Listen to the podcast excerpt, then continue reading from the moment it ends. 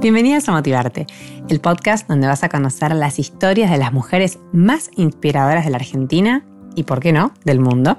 Soy Flor Palumbo y te invito a que me acompañes a descubrir todo lo que podemos aprender de ellas a través de su experiencia. Pasa y escucha. Así arranca Motivarte. En el episodio de hoy vamos a conocer a Carmela Bustelo. Carmela es la creadora de House of Cholas, un emprendimiento que produce y comercializa turbantes, vinchas y, gorras. Eh, es una divina, tiene una historia súper, súper fuerte, una historia de valentía. Eh, a los 21 años fue diagnosticada con linfoma de Hopkins y van a escuchar una mujer súper motivadora, una señorita, porque es chiquita todavía, tiene 24 años, eh, pero que realmente tiene una fuerza y un positivismo que tenemos que aprender, nosotros los más grandes, y tenemos que aprender a aplicar en cada cosita que nos pasa en la vida, sobre todo en este contexto de cuarentena, en donde muy fácilmente nos quejamos y encontramos pequeños detalles de nuestra vida para soplar más fuerte. Así que les dejo con, con Carmela, disfrútenla y escúchenla muy atentamente porque vale la pena cada segundo de este episodio. Bienvenidos, así arranca Motivarte.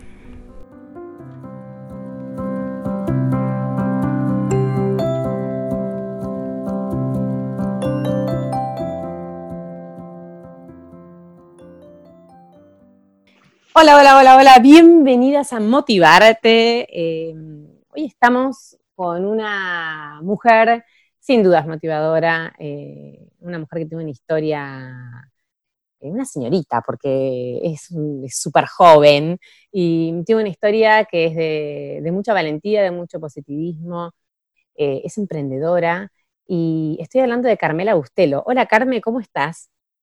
Hola Flor, todo bien, muchas gracias por invitarme. Por favor, eh, te decía recién que eh, para mí es un placer tenerte acá, más allá de, que puedas eh, un poco contarnos tu historia y que podamos aprender con eso, porque sos una bahiense y yo amo Bahía Blanca, es mi, es mi lugar de origen.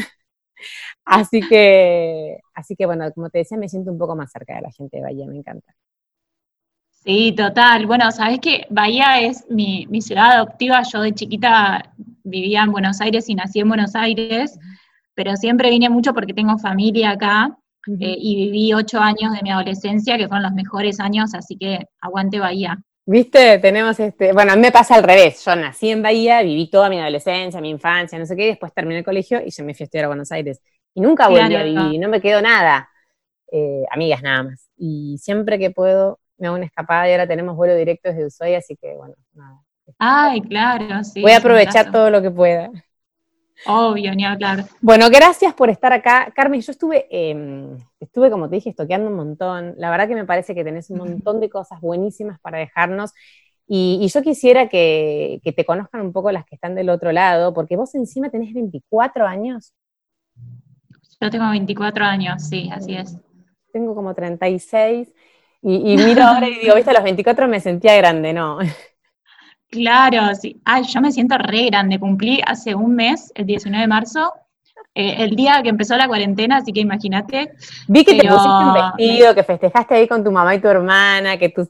Ah, de gala, de gala, olvídate. Yo lo di todo en mi cumpleaños igualmente, aunque sea cuarentena y, y nada, no lo pude fijar obviamente con amigas y con familia como ese querido, pero le pusimos onda igual, y todos por Zoom, viste que ahora los cumpleaños son así. Ahora la vida es por Zoom, viste, de todo. Aprendés gimnasia, vas a la tintorería, es como todo Sí, sí, sí, totalmente. Pero bueno, ese pequeño, para mí esa pequeña, em, ese pequeño detalle, ¿no? De que vos dijiste, me puse de gala y que por lo menos lo que vi en las fotos era así, para mí habla mucho de cómo vos encaraste un montón de cosas con tus jóvenes, 21, 22 años, que fue cuando empezó toda esta historia. Pero quiero que me cuentes, yo siempre arranco con una pregunta que es como un poco amplia, pero que bueno, nada, vos seguro vas a saber responderme, y es, primero de todo, ¿quién es Carmela Bustelo?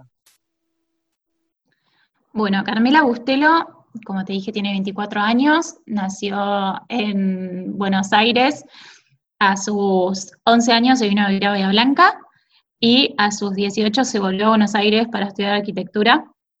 Y cuando estaba en cuarto año de arquitectura, Em, le diagnosticaron un linfoma de Hodgkin, que es un tipo de cáncer en los ganglios linfáticos. en su momento, ay, me, encanta esto de hablar en, tercera persona. es, otra, es otra chica, no vos. Me encanta, me encanta.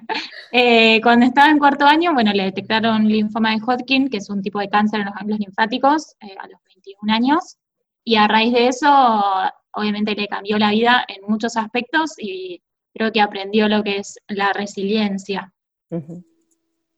Perfecto. Eh, vos lo, dijiste como así amplio, pero a mí me gustaría que nos cuentes, y aparte sos la creadora de House of Cholas. Te lo sumo. Exacto. Sí, sí, sí. que ahora vamos a ver un poco cómo nació, pero yo quiero que me cuentes eh, un poco a mí lo que me, lo que me gustó de tu, de tu forma de encarar algunas cosas, o, por lo menos lo poquito que puedo ver, es esto de, bueno, hay que seguir para adelante, bueno, a ver qué hay que hacer. Y, vos contás, eh, quiero que me cuentes ese día en donde después de tener un montón de tos durante un tiempo, te enteraste de la noticia menos esperada, ¿no? ¿Cómo, cómo fue un poquito de ese principio de la historia? Sí, exacto. Yo tuve durante seis meses una tos seca. Eh, yo era obviamente una chica normal, digamos, de 21 años, que salía con sus amigas, iba a cursar todos los días, eh, todos los domingos a la cancha de River, soy fanática de River. Fanática de River, es verdad. Fanática, sí, sí, sí. Y bueno, un sábado era el cumpleaños de mi mejor amiga a las 12, así que íbamos a salir. Y yo nada más de la tos, ya había ido a dos médicos, un médico clínico y un eh, neumonólogo, un especialista en pulmones, y ninguno de los dos me había detectado. Me habían dicho que era una alergia y un broncoespasmo.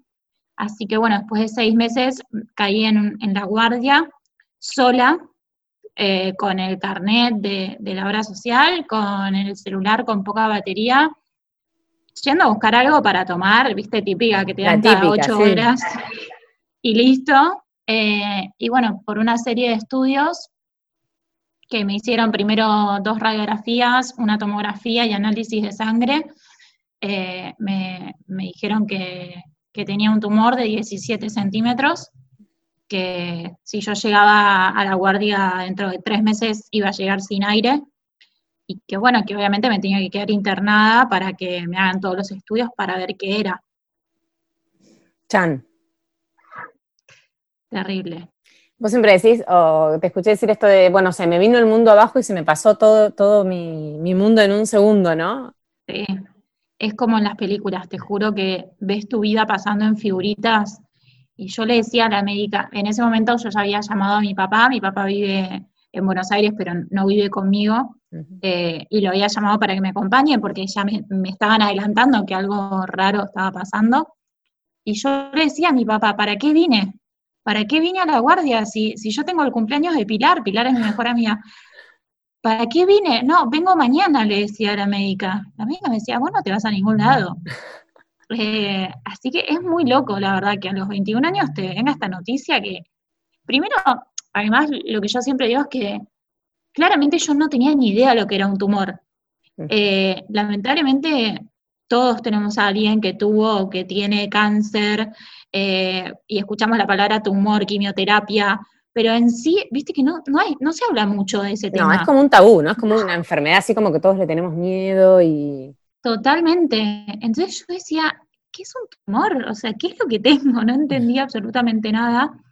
Pero bueno, eh, desde el primer momento, mientras que mi papá hablaba con la médica y yo escuchaba realmente como si fuese una película de fondo lo que ellos hablaban, yo me sequé las lágrimas y le dije a la médica, bueno, ¿qué tengo que hacer? ¿Me vas a internar? ¿Me vas a operar? ¿Qué tengo que hacer? Yo en el primer momento opté eh, esa actitud de decir, bueno, me quiero curar, no sé qué es lo que tengo, no sé qué me van a hacer, pero yo me voy a curar. E, e, eso para mí es como el, punto de partida, que aparte de hablar de valentía, habla como de madurez, ¿no? Porque a uno de esa edad, yo me recuerdo mis 21 años, como decís vos, salir con mis amigas, estudiar en la facultad, o sea, cosas que jamás te imaginas que te llega un balde de agua fría así. Totalmente. Antes de que sigas, ¿Qué, eh, vos ya te escuché hablar también varias veces de la desinformación con respecto a esta enfermedad. ¿Qué es lo que vos crees que, tenemos que saber para no tenerle el, miedo o, no ponerlo como algo tabú y, enfrentarla de la manera que lo hiciste vos? Porque vos la, pusiste arriba de la mesa y dijiste, bueno, ok, ¿qué hago? Totalmente. Mira, creo que lo más importante es esto que decíamos, quizás uno suele ver a, gente, a chiquitos o a abuelos, eh, por lo menos a mí me pasaba que esta enfermedad la veía quizás a, gente muy grande o a gente muy chiquita, y la verdad es que es una lotería, puede pasar a todos, y te lo digo en primera persona porque yo también creía que era la última persona a la cual le podía eh, pasar esto, y me pasó, y yo nunca probé el cigarrillo en mi vida, yo soy una persona súper sana, me encanta hacer actividad física, me encanta comer sano, entonces eh, hay un montón de factores que obviamente ayudan, pero nos puede pasar a todos, y no es para alertar, sino para que no seamos tan giles que hay muchas veces esquivamos los, los estudios médicos, los controles.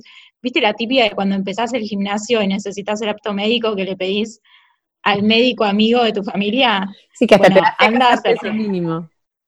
Claro, anda a hacerte los controles, es una vez al año, eh, y, si, hacen bien y completos, alcanza.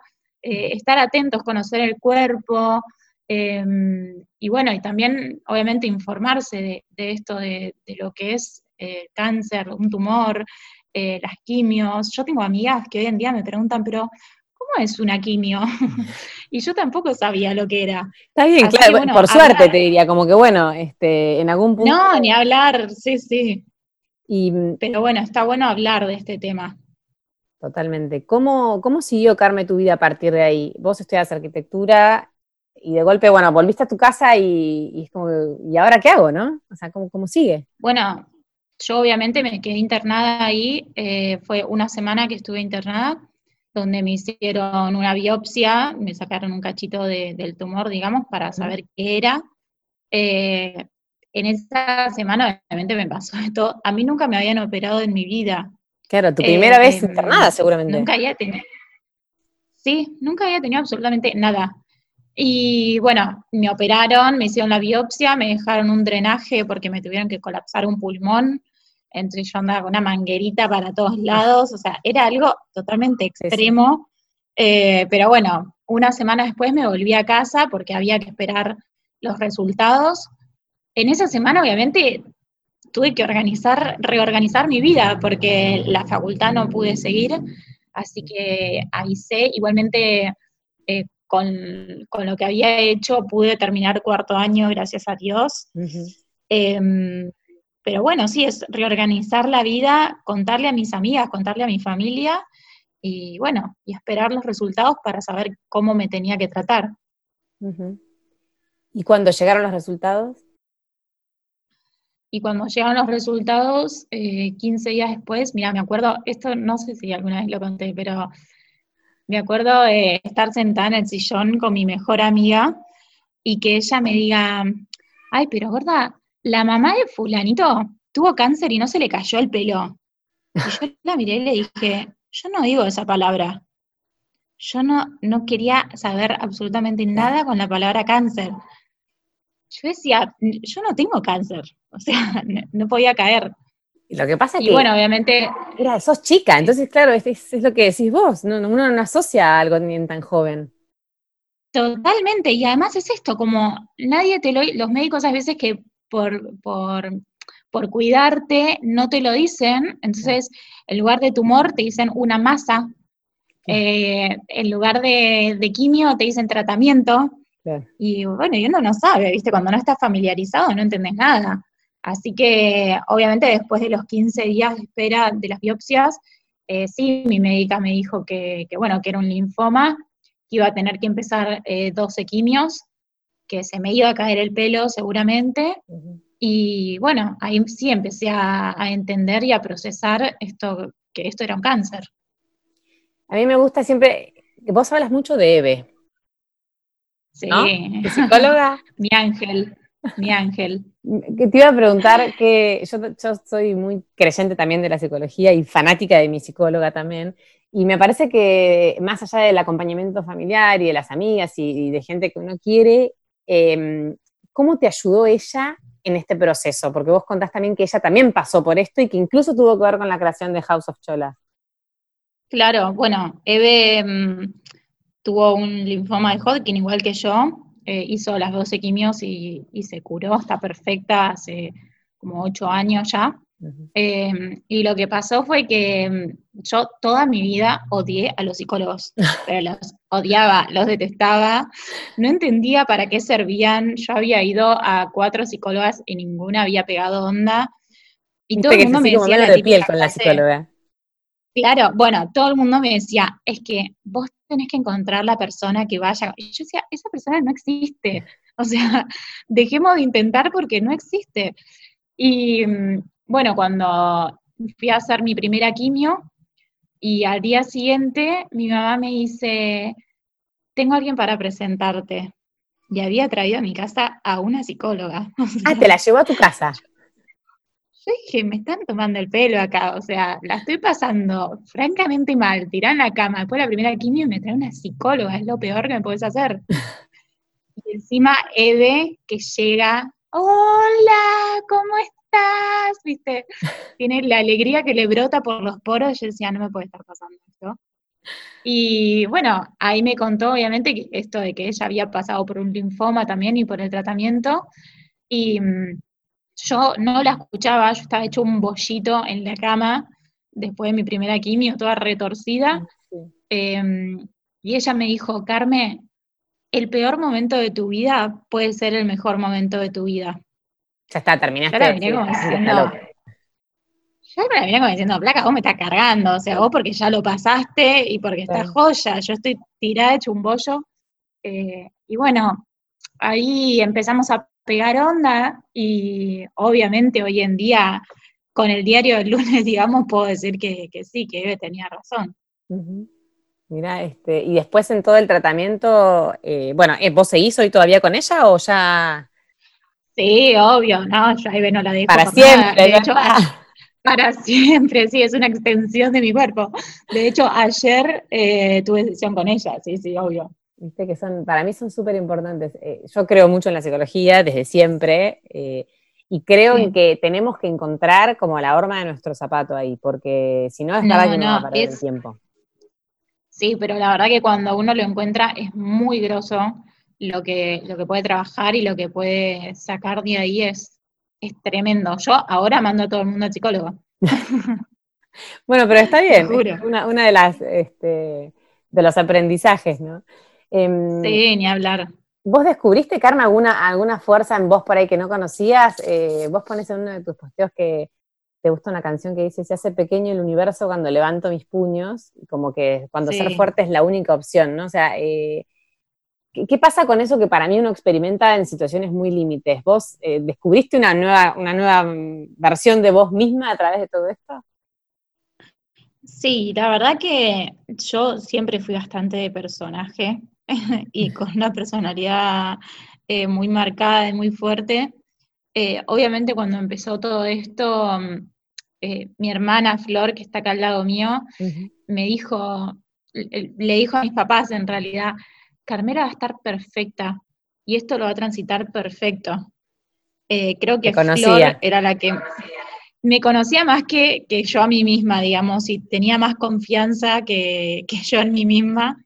Eh, pero sí, obviamente, ahora soy más Carmela que nunca después de, todo esto. Si antes era personaje, ahora directamente, no sé. Pero sí, la verdad es que uno en, estas situaciones me suelen preguntar mucho, ay, no sé cómo haces, no sé cómo. Y la verdad es que tenés dos caminos cuando te pasa esto. O te tirás en la cama a llorar, a lamentar y, a preguntarte por qué a vos, o decís, bueno, esto es lo que me tocó, por algo habrá sido y para algo habrá sido, y, nada, y vamos a resolver y a transformarlo en, en algo a mi favor y en aprendizaje. la actitud, ¿no?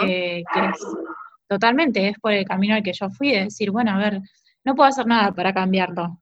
Lo único que puedo hacer es seguir lo que me dicen los médicos, hacer el tratamiento, y la verdad es que si yo me tiraba en la cama a llorar, iba a ser diez veces peor que si le ponía onda y decía, bueno, ¿qué puedo sacar de positivo con esto? Eh, ¿qué, ¿Qué es lo que vos crees que vino a enseñarte esto? más allá de todo lo que pasó después con tu emprendimiento y, quizás un montón de cosas que descubriste, digo, pero que hoy por ahí que pasó un poco más de tiempo, mirás para atrás y decís, ¿Qué es lo que más aprendiste? Mira, creo que es esto, es eh, la confianza en, mí misma. Eh, mucha gente dice que, le viene a aprender, que le viene a enseñar em, cómo valorar las pequeñas cosas, la familia, los amigos.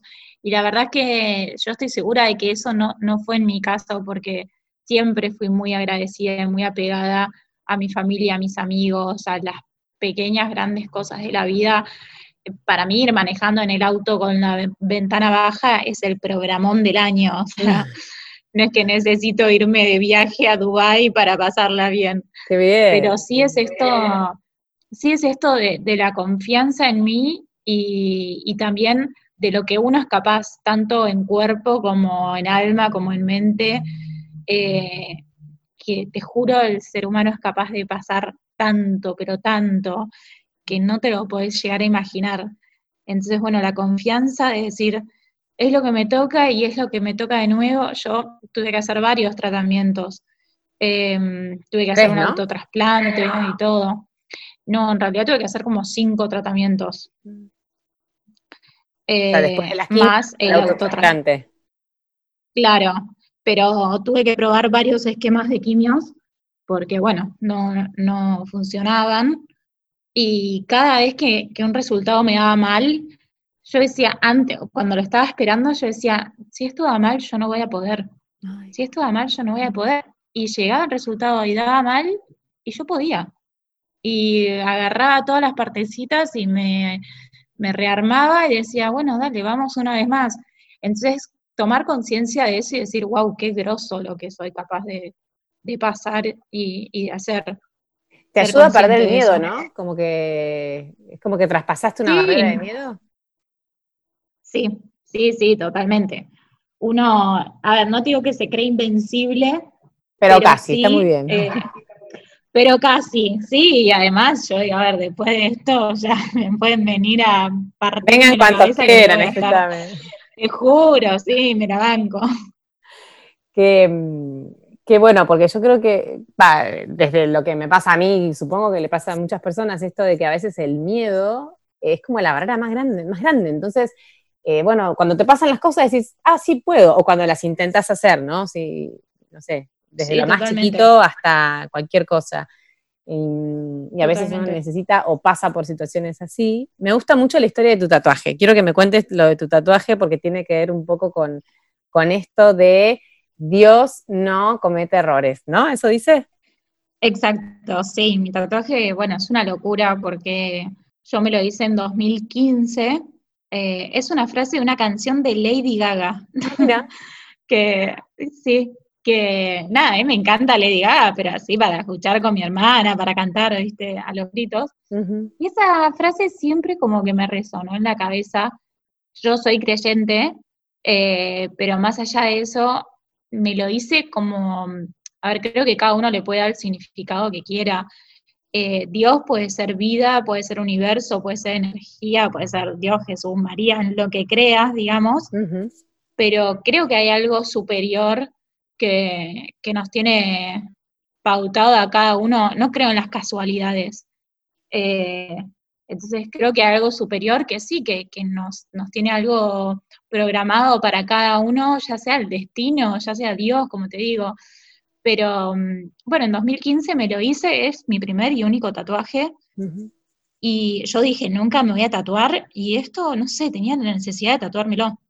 Y bueno, dos años después, em, obviamente, cuando me pasó esto, yo me miraba el brazo donde lo tengo tatuado y decía, ¿qué hago con este tatuaje? Me acaban de diagnosticar un cáncer a los 21 años, ¿cómo se recontra equivoca? Te juro, sí, sí. Y me pasaba que los médicos, por ejemplo, cuando me iban a operar o cosas así, claro, viste, lo primero para sacarte charla, ay, ¿qué dice tu tatuaje? Dios no comete errores. Ah, ah. qué lindo. Pero la verdad es que lejos de alejarme de eso, lo terminé de reafirmar. Y también es esto, de que el peor momento de tu vida puede ser el mejor momento de tu vida. Confiar en que lo que te pasa es lo que te tiene que pasar, lo que te pasa es perfecto, es para vos y sea lo que sea, lo vas a poder superar y está en vos eh, de eso sacar algo positivo y un aprendizaje.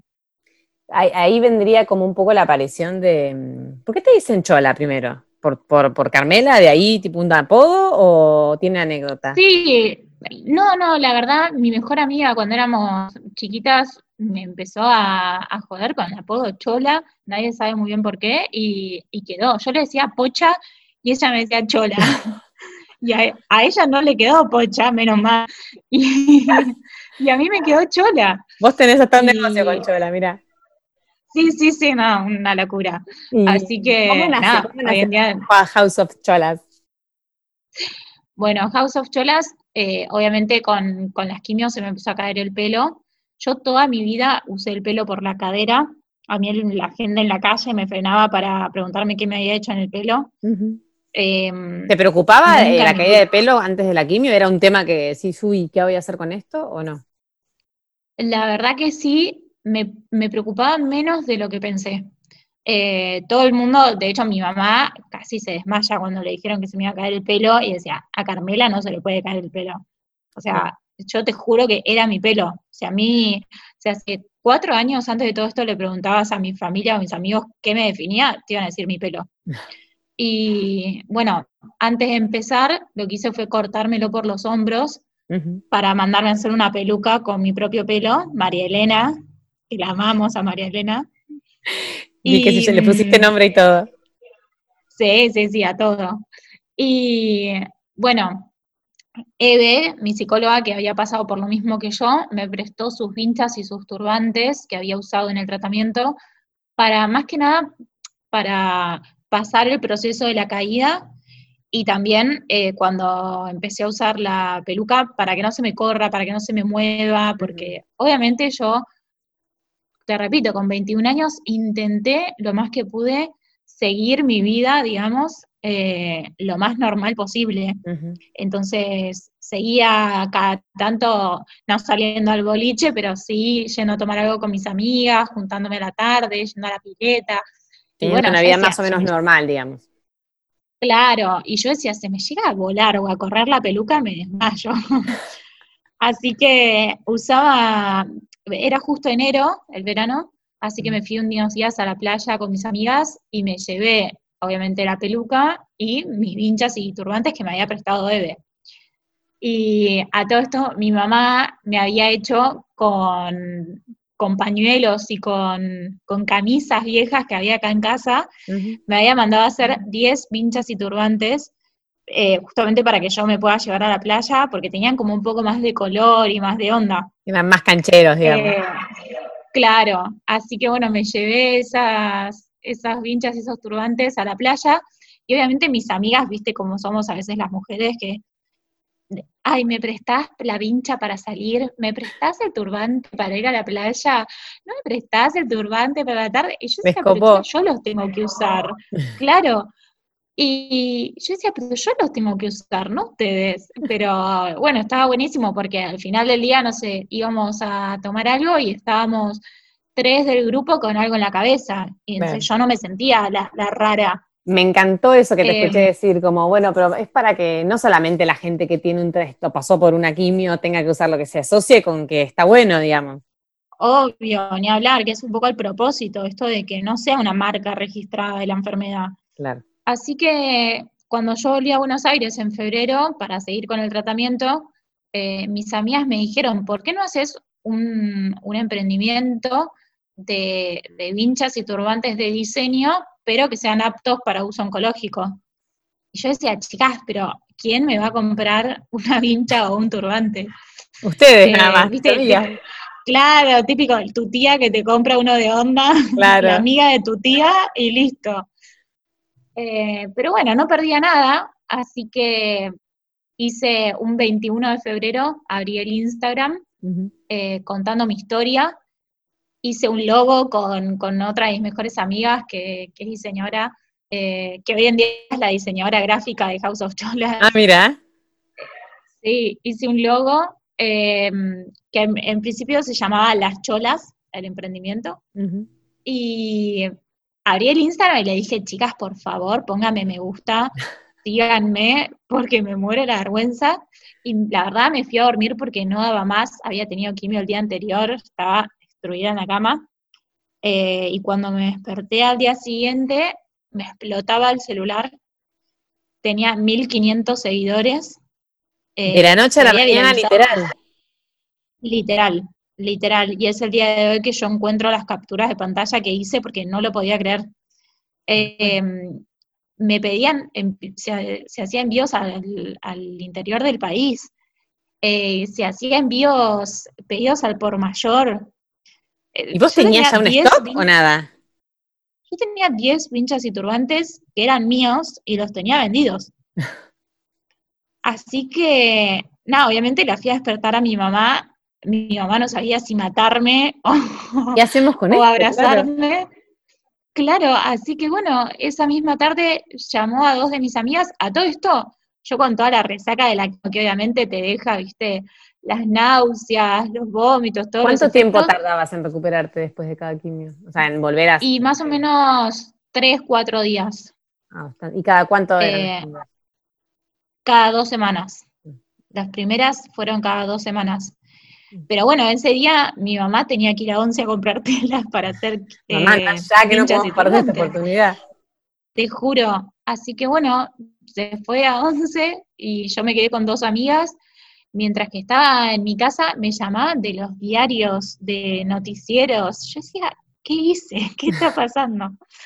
Pero bueno, y ahí es como arrancó. Eh, un 2 de marzo hice el primer showroom acá en Bahía. Me encanta que tenés todas las fechas, yo soy igual. 21 de febrero, sé qué. Te juro, sí. Em, el 2 de marzo hice el primer showroom acá en el living de casa en Bahía, que obviamente tenía 40, habíamos llegado a hacer 40 vinchas y turbantes. Eh, entre mi mamá, mi tía, Pablo, que es nuestro modisto es, un modisto de alta costura acá de Bahía Blanca, mm. pero era nuestro modisto de confianza, digamos. Y hoy en día es el, jefe de producción de las cholas. Te juro, sí. Sí, tiene ya cinco personas en su equipo, o sea, eh, Pablo también, otro que no lo podía creer cuando yo le dije, Pablo, mira, me tenés que hacer 40 vinchas y turbantes. Eh, y bueno, ese 2 de marzo, cuando hicimos el primer showroom, yo lo, lo publiqué en Instagram que iba a ser de 4 de la tarde a 8 de la noche, y a las 6 de la tarde tuve que avisar que no había más stock, saqué un cuadernito y empecé a anotar porque no había más. Ya a tomar pedidos. Llevado, claro, a tomar pedidos porque se habían llevado todo. Estaban todas fascinadas con las cholas. ¿Y qué te pasó con eso? Porque viste que hay gente que está años pensando en emprendimiento, invirtiendo y no le pega y de golpe tipo ¿Qué te pasó con eso, digamos, de que pase todo tan rápido? Y fue muy loco. Yo decía, en un principio, mira, decía, bueno, claramente esto se va a terminar en algún momento. Yo decía, ¿hasta cuándo voy a poder eh, vender vinchas y turbantes? Claro. Eh, quizás me lo tomaba como un juego, digamos, cuando yo no tenía quimio, armaba un showroom y bueno, venían algunas amigas, algunas conocidas, y ya cuando empezó a venir gente totalmente desconocida, o sea, que yo no conocía y, que de verdad veía que se interesaban y que, sobre todo, ni hablar las chicas en tratamiento, que venían y me contaban sus historias y me agradecían, y, venían y se probaban con sus amigas, con sus mamás, con sus tías. Qué fuerte. claro, es que ahí es donde empecé a entender, yo nunca lo vi en modo empresarial, digamos, pero ahí es donde empecé a entender y después obviamente con, ayuda de, gente muy grosa que, me hizo ver que claramente había un mercado que nunca nadie nos había prestado atención y que era, bueno, vos estás enferma, bueno, ponete un pañuelo en la cabeza y listo. Claro. Y la verdad es que uno también se quiere ver canchera, sobre todo las mujeres. Yo siempre fui muy coqueta y, muy de arreglarme y de la... Y cuando me pasó esto a los 21 años, yo le decía a mi mamá, yo no quiero estar con un trapo viejo en la cabeza, sin onda, con ojeras hinchada, pelada. La verdad es que lo estético no es algo superficial en lo que es la enfermedad. Así que ponerle onda. ¿Y conociste otras historias como la tuya a través del showroom o de venderle a chicas, digo, de tu misma edad o que estén pasando por lo mismo? Sí, conocí un montón, un trillón, ahora con Instagram, que había un montón? viste que...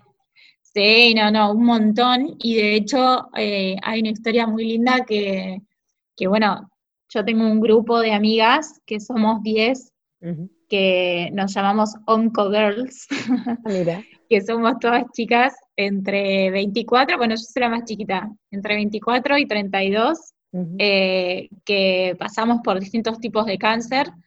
Eh, hay chicas de Rosario, chicas de Córdoba y, bueno, y de, Capital, de Buenos Aires.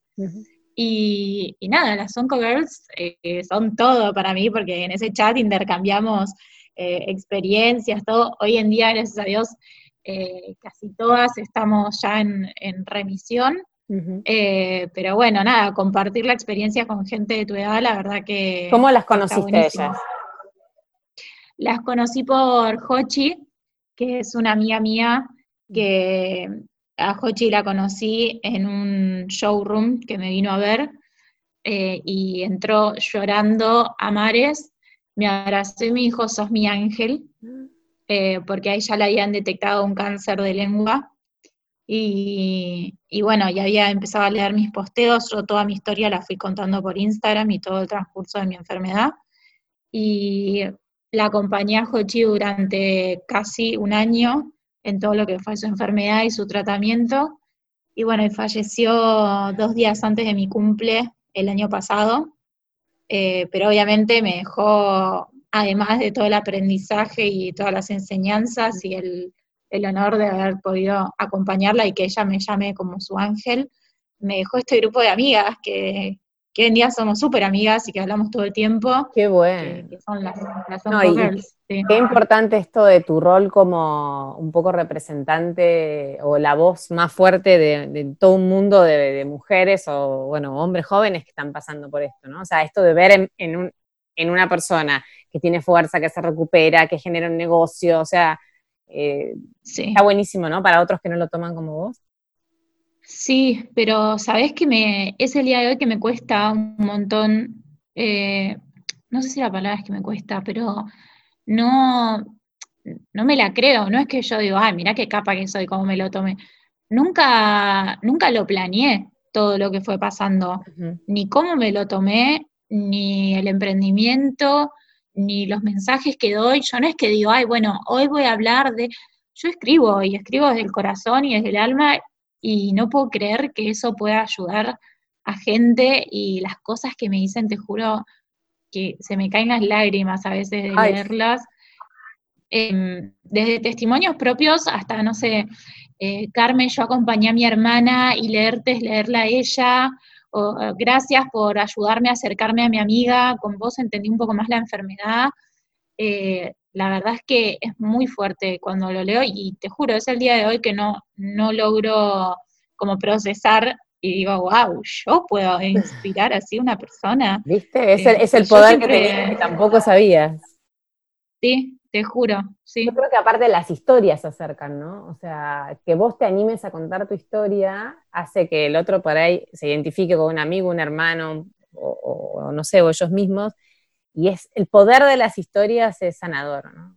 De saber que al otro también le hablar. No somos los únicos y que bueno, Una de, las cosas que también, sí, que también me enseñó esto, eh, es cómo cada persona tiene una historia y tiene una mochila y tiene, y yo siempre lo digo y, me emociono cuando pienso en esto porque como a veces eh, juzgamos al otro, viste, o opinamos o vemos lo que muestra o por Instagram o lo que sabemos y no tenemos ni idea de lo que esa persona está pasando, eh, como un poco la empatía, viste, de decir, no sabes por lo que está pasando la lucha interna o externa que está teniendo. Eh, entonces, bueno, ser un poco más empáticos porque de verdad que cada persona tiene una historia y, tiene cada uno tiene su cruz. Una historia de vida. Sí, totalmente. Me encantó. Es, es, y eso aparte es muy de, eh, como, como que encima ahora con las redes y todo queda muy a flor de piel, ¿no? Esto de que uno cree que puede opinar o que entiende la vida del otro, es como decís vos, o sea, nosotros vemos pequeños fragmentos, pero atrás hay una historia, hay dolor, hay alegría, hay familia, hay un montón de cosas eh, que hay que cuidar un poco lo que... Ni hablar, sí, ser un poco más empáticos y saber que, lo que vemos es solo la, puntita de un iceberg que quizás sea enorme y que esa persona eh, hace un montón de cosas por, sobrellevarlo. Entonces, bueno, ser un poco más empáticos y, saber que todos tenemos problemas, a todos nos pasan cosas. Eh, Carmen, ¿y a vos qué te, qué te inspira, qué te motiva, qué te gusta aparte de, digamos, supongo que vos con tu, con tu negocio o con tu emprendimiento, te enamoraste de tu emprendimiento, y, pero bueno, digo, ¿qué te, qué, te, ¿qué te mueve a vos?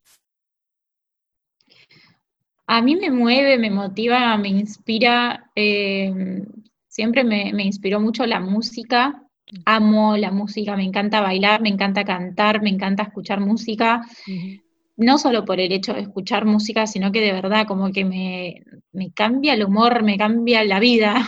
Te transporta, eh, ¿viste la música?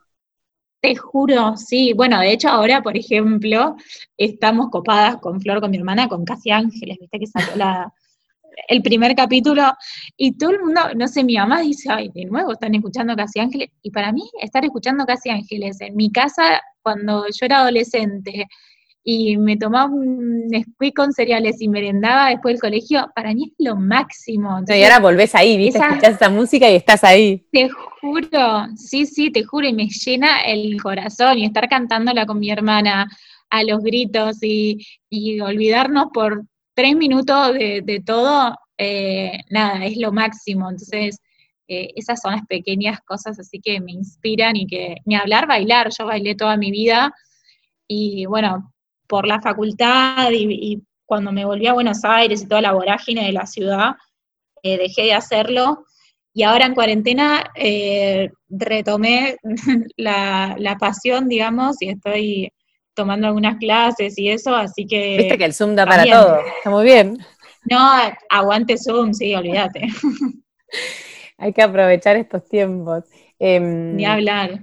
Carmen, y con respecto a House of Cholas, vos tenés un showroom, ¿qué planes tenés a futuro? ¿Qué, te imaginás con eso? Porque vos en realidad ibas para, o sea, estabas pensando en ser arquitecta, ¿no? Y de golpe como que volantazo y para el otro lado. Sí, sí, ni hablar. Em, mira, creo que igualmente la arquitectura y, la facultad, siempre lo digo, me dieron un montón de herramientas que hoy en día las aplico al emprendimiento y a la marca, eh, que está buenísimo. Y creo que la facultad en sí estudies lo que estudies y hagas lo que hagas, te recontra ayuda a, un montón de aspectos. Pero en cuanto a la marca, eh, yo tengo un showroom en Buenos Aires y uno en Bahía, y además tenemos la página, la tienda online, por donde hacemos envíos a todo el país. Em, y obviamente ahora los showrooms están cerrados, no sabemos cuándo vamos a poder retomar la actividad, eh, gracias a Dios, el showroom de Bahía lo tengo en mi casa, entonces tengo todo el stock, tengo eh, nada, todo el, espacio para hacer contenido y para poder tener el depósito para hacer envíos y todo.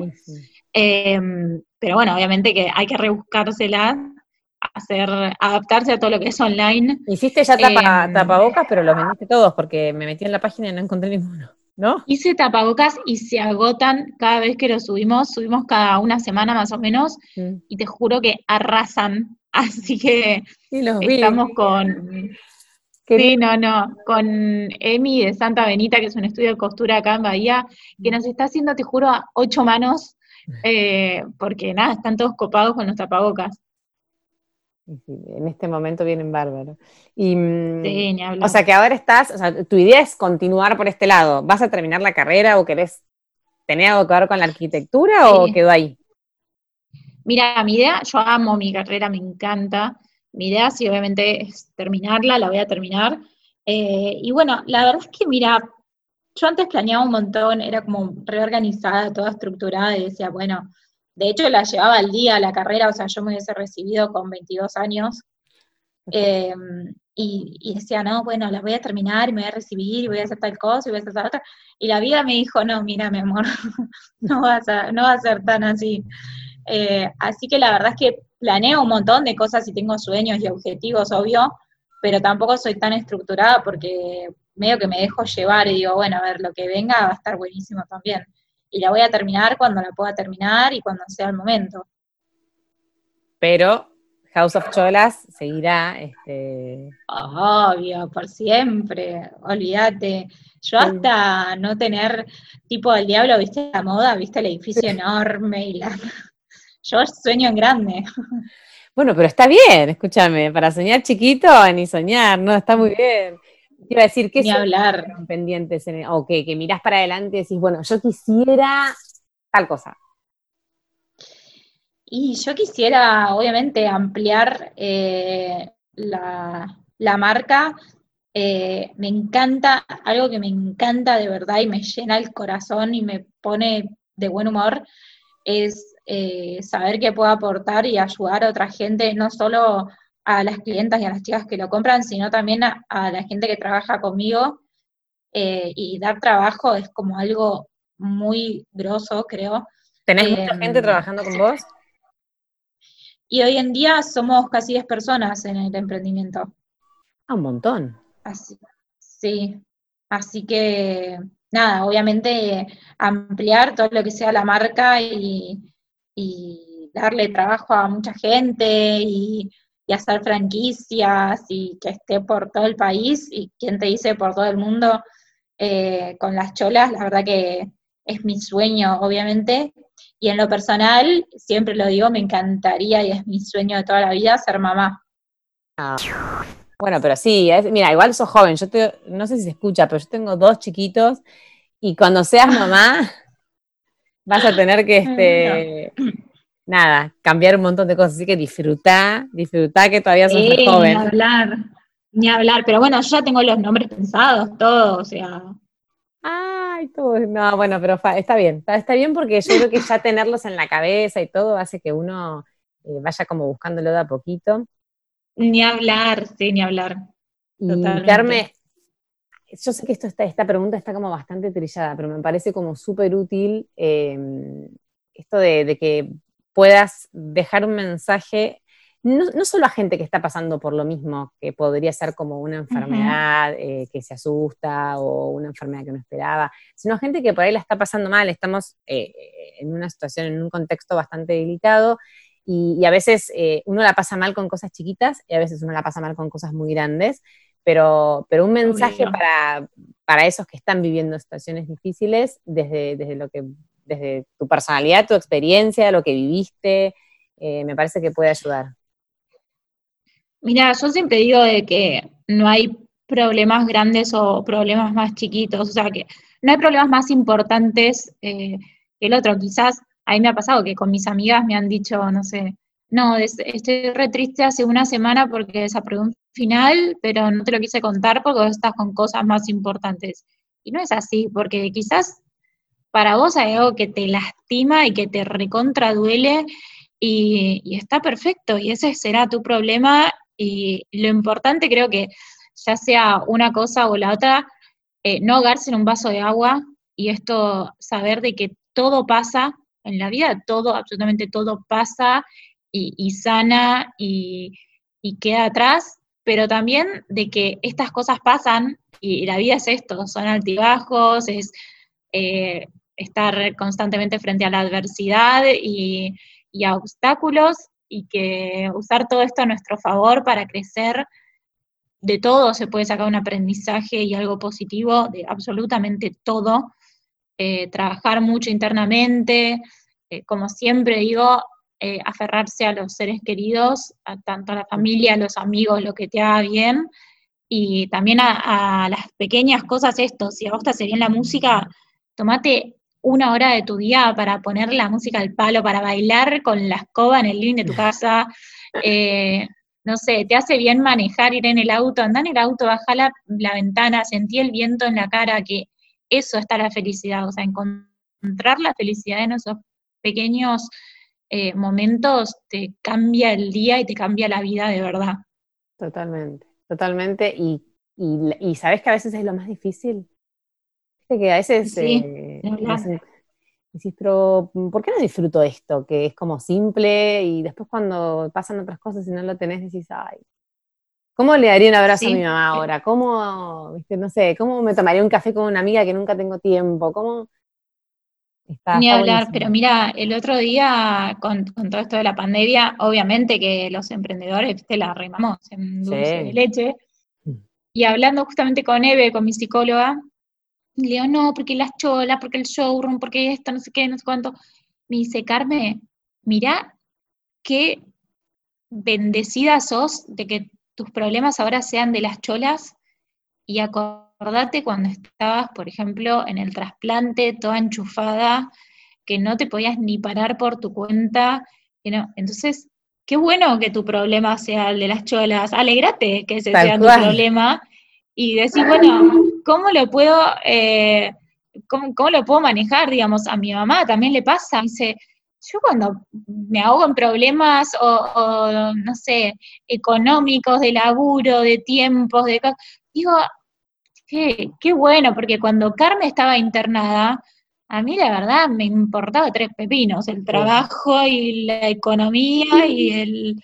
Entonces, eh, bueno, también obviamente está buenísimo preocuparse por los temas diarios, porque si no seríamos todos marcianos si la vida fuera color de rosa. No, pero viste, no ahogarse. tener conciencia de eso.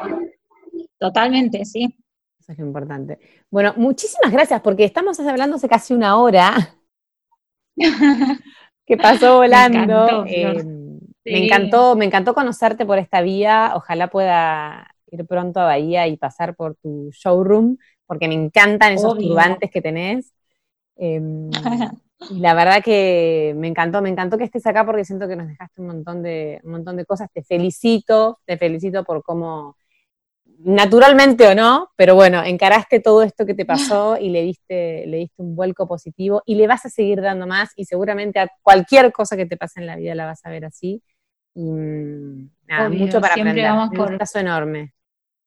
Siempre vamos por positivo. Bueno, muchas gracias, Flor, por el espacio, por invitarme. Y bueno, obviamente te esperamos acá en Bahía, en House of Cholas, cuando quieras. Muchas gracias. Y sí, eh, allá iré y voy a. Igual me puedo elegir turbante por, la página y me lo pueden mandar, así que. Sí, ni hablar, llegamos a todo el país, obvio.